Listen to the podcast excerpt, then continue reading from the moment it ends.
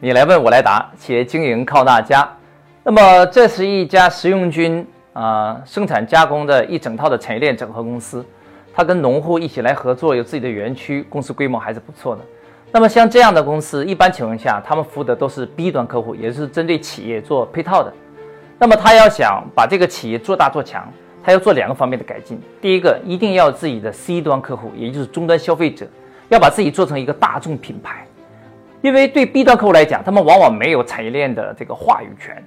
啊，所以他就容易被客户所要挟。他是相当于是谈判过程中的乙方，他没有优势地位。那么如果他是对终端消费者的话，那么他通过自己的这些品牌的累积，再经过上游的强大的生产加工跟研发能力的话，他就整个打出了这个产业链，他就有这个产业链的控制权。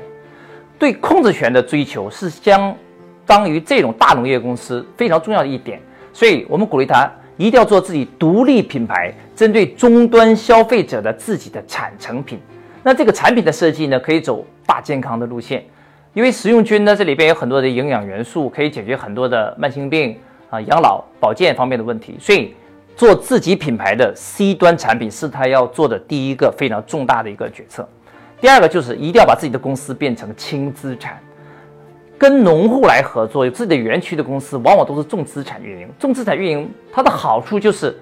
啊，生产加工能力比较强，啊，控制力比较强。它的问题就是对资金的占用，对企业经营管理的难度就是比较高的。所以我们的建议是什么呢？就是他成立一个新的总部公司，把重资产剥离到子公司里边去，由总部控制子公司的股权。然后呢，